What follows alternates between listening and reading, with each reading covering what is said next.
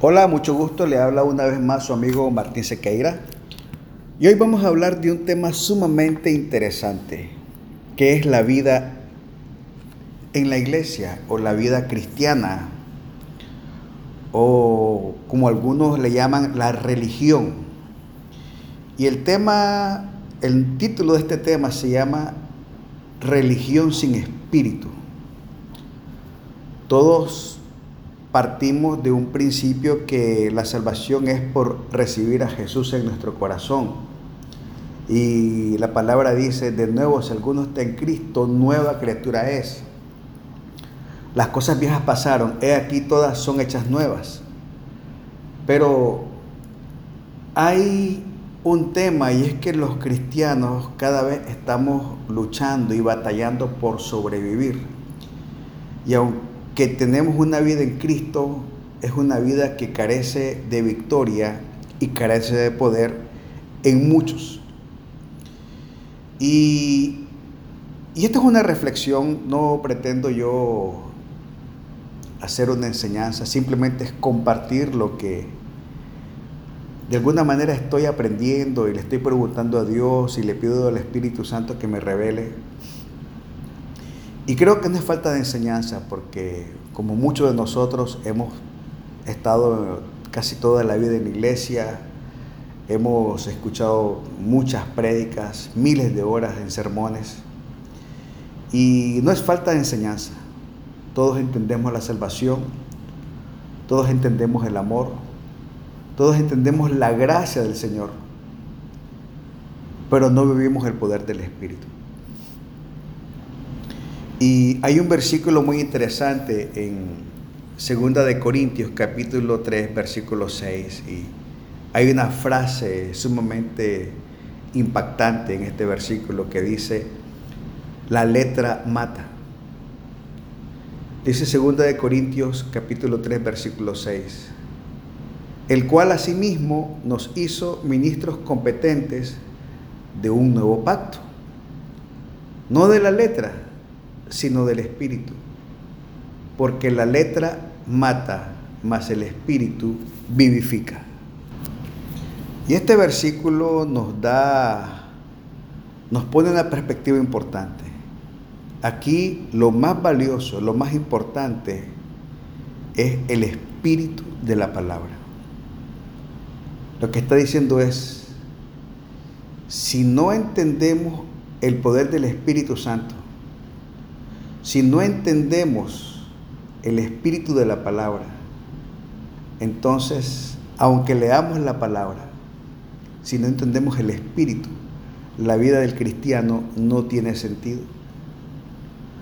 Que la letra sin el espíritu es no entender lo que tenemos, que estamos llenos de conocimiento, pero no tenemos revelación. Es conocimiento sin revelación, es conocimiento sin poder. Es como ser millonario y morir pobre, porque no sabemos ir al banco y sacar el dinero. Es como morir de sed a la orilla de un lago de agua cristalina. Entonces necesitamos reentender la vida del Espíritu. El Espíritu es el que da vida. El Espíritu es el que vivifica. Y la Biblia denomina que el Espíritu es el poder. En Hechos capítulo 1, versículo 8, dice así, pero recibiréis poder cuando haya venido sobre vosotros el Espíritu Santo. O sea, poder es igual a Espíritu Santo. Sin Espíritu Santo no hay poder. Y me seréis testigos en Jerusalén, en toda Judea, en Samaria y hasta lo último de la tierra. Entonces lo que está hablando es que el poder, que en el diccionario se define como habilidad, eficiencia, inteligencia, fuerza. Otra definición de poder es, puedo hacer todo lo que tengo que hacer. Hay muchas cosas que queremos hacer pero que no podemos hacer. Y no lo podemos hacer porque falta poder. Y cuando falta poder es porque falta el Espíritu. Cuando obtenemos el Espíritu, podemos vencer todo lo que podemos, lo que tengamos que enfrentar. Entonces, realmente esta, este versículo me hace tratar de reentender que la carencia, los desafíos en la vida, las cosas que no podemos superar, los problemas reincidentes en nuestra vida, en nuestra familia, en nuestros matrimonios, son simplemente la ausencia de un poder, la ausencia del Espíritu. Y es que fuimos diseñados para vivir guiados por el Espíritu. No hay otra manera. Vivir sin el poder del Espíritu es vivir en contra del diseño.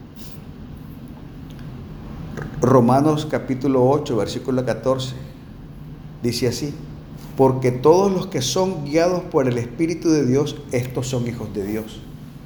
Entonces, cuando aceptamos a Jesús, nos convertimos en hijos de Dios. Pero una manifestación de ser hijo de Dios es que somos guiados por ese Espíritu, somos guiados por ese poder. Mire lo que dice Efesios capítulo 2, versículo 10. Porque somos hechura suya, creados en Cristo Jesús para buenas obras, las cuales Dios preparó de antemano para que anduviésemos en ella. O sea, fuimos diseñados para ser un modelo de Jesús. Fuimos creados en base a la hechura de Jesús y fuimos destinados, programados, planificados para buenas obras, las cuales Dios preparó aún antes que naciéramos. O sea, nuestra vida es un diseño para buenas obras. Ese es el diseño del Espíritu. Ese es el diseño de la vida, la vida en el Espíritu. La semejanza a Cristo es una semejanza espiritual. Y solo por medio de la vida en el Espíritu, escúcheme bien, solo por medio de la vida del Espíritu experimentaremos una vida milagrosa y poderosa. Ese es el diseño. Hasta Jesús tuvo que cumplir con ese diseño.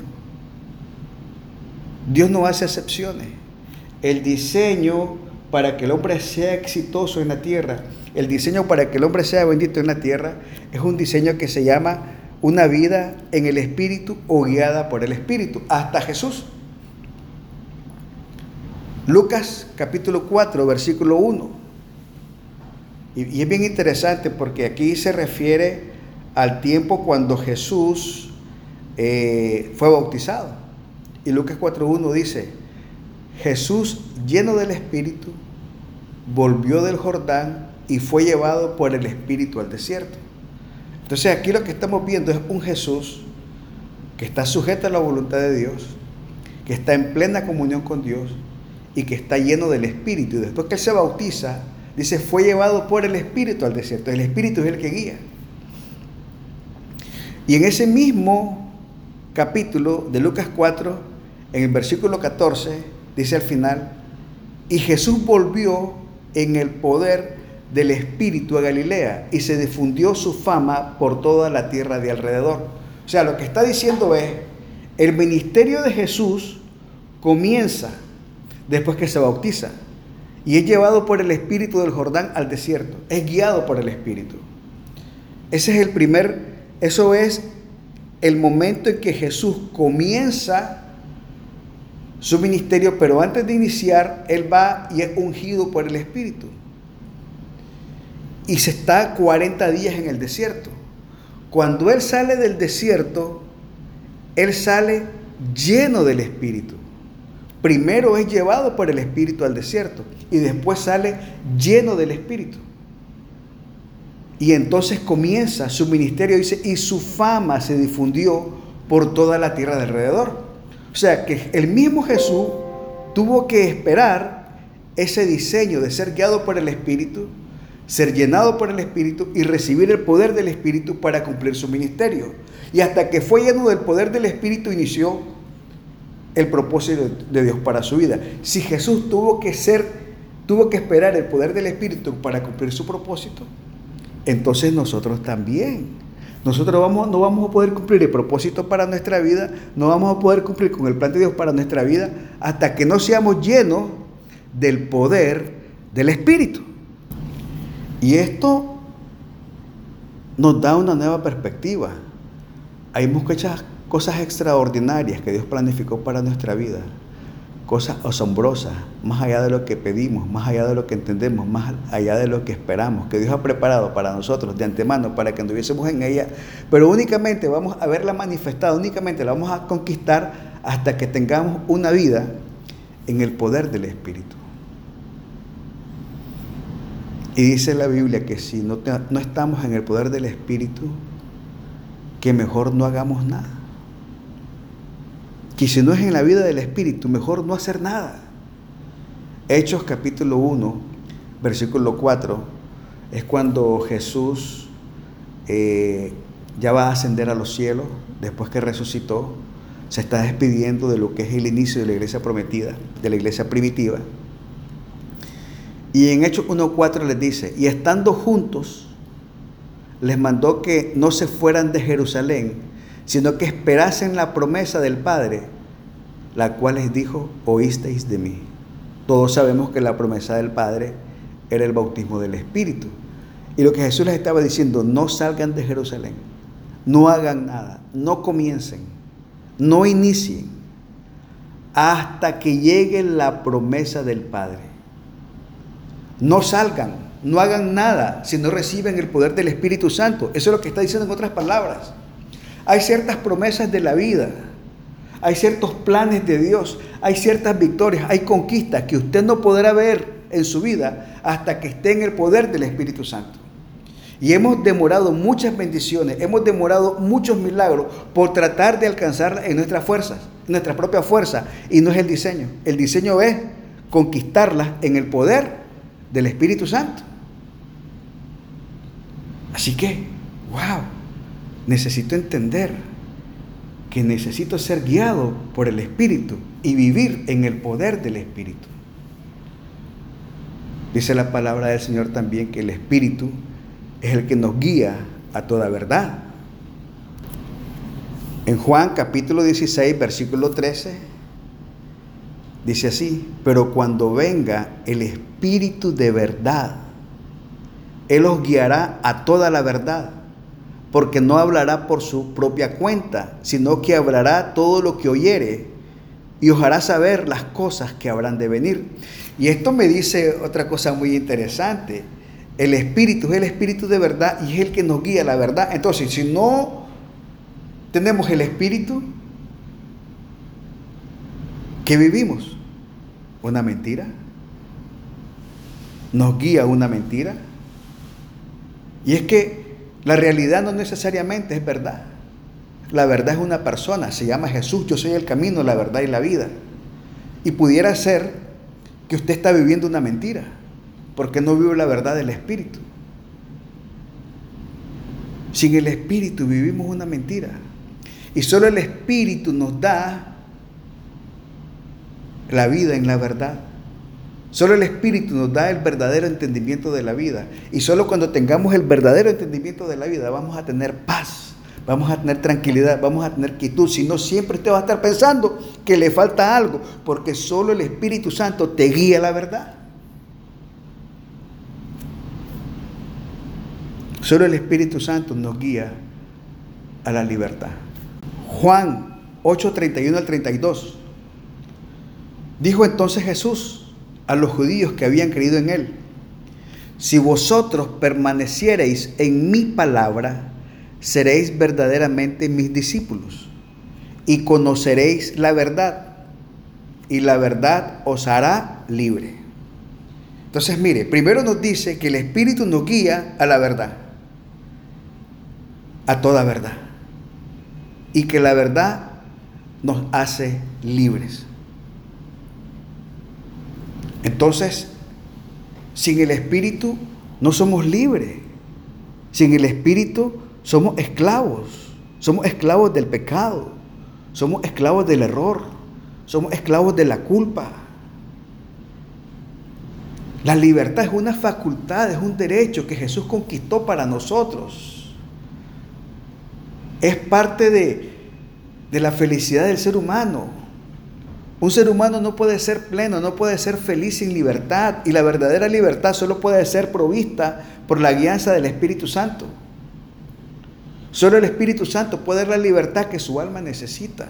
Entonces mucho de la tristeza, mucho de la angustia, mucho del miedo, mucho del pánico, mucho de estar paralizado, es porque hay una ausencia de la obra del Espíritu Santo que te lleva a la verdad y que esa verdad te lleva a la libertad.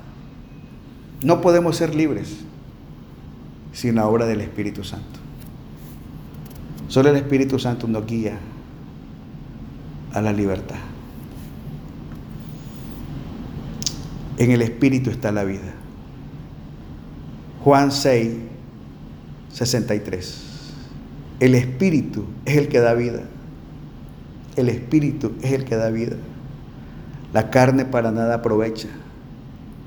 Las palabras que yo os he hablado son espíritu y son vida.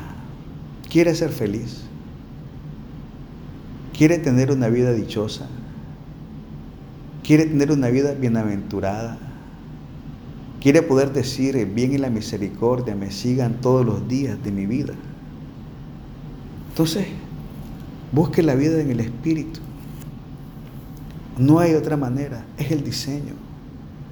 Así es como Dios lo preparó. Fuimos diseñados para ser guiados y gobernados por el Espíritu Santo. ¿Qué podemos concluir? La vida verdadera, escúcheme bien, la vida verdadera es la que es guiada por el Espíritu Santo. La vida no va a cambiar por venir a la iglesia todos los domingos. La vida va a cambiar porque usted permite, porque usted permita que el Espíritu que está en la palabra entre a su corazón, produzca transformación, produzca cambio. Seamos humildes, nos dejamos guiar por la palabra de Dios, nos dejamos guiar por su Espíritu, que Él tome control de nuestra vida. El fundamento de la transformación de la vida es una relación, una comunión íntima con el Espíritu Santo. Solo el Espíritu Santo hace real la presencia de Dios en nuestra vida. La mejor versión de mí, la mejor versión de usted, el esposo que su esposa necesita, el padre que sus hijos necesitan, la madre que sus hijos necesitan, la esposa que su esposa necesita, los hijos que nuestros padres necesitan. Es una persona guiada y en comunión con el poder del Espíritu. Ese es el diseño. Y Jesús nos lo aconsejó en aquella oración del Padre nuestro venga tu reino, hágase tu voluntad. Venga tu reino. Romanos dice que el reino no es comida ni bebida, sino justicia, paz y gozo en el Espíritu. No podemos ver la manifestación del reino en la tierra sin el Espíritu. Así que abramos nuestro corazón y digamos, querido Espíritu, toma control de mi vida. Toma control de mi mente. Toma control de mis emociones. Que la operación de tu poder sea manifiesta en mi vida y en mis obras. Y que yo pueda caminar como está diseñado. Porque soy hechura de Cristo. Porque soy hechura del Hijo de Dios, creado para buenas obras, las cuales mi Padre preparó de antemano para que anduviésemos en ella. Ese es el diseño. Una vida del Espíritu, una vida en poder. Ha sido un gusto compartir con usted. Dios le bendiga. Hasta luego.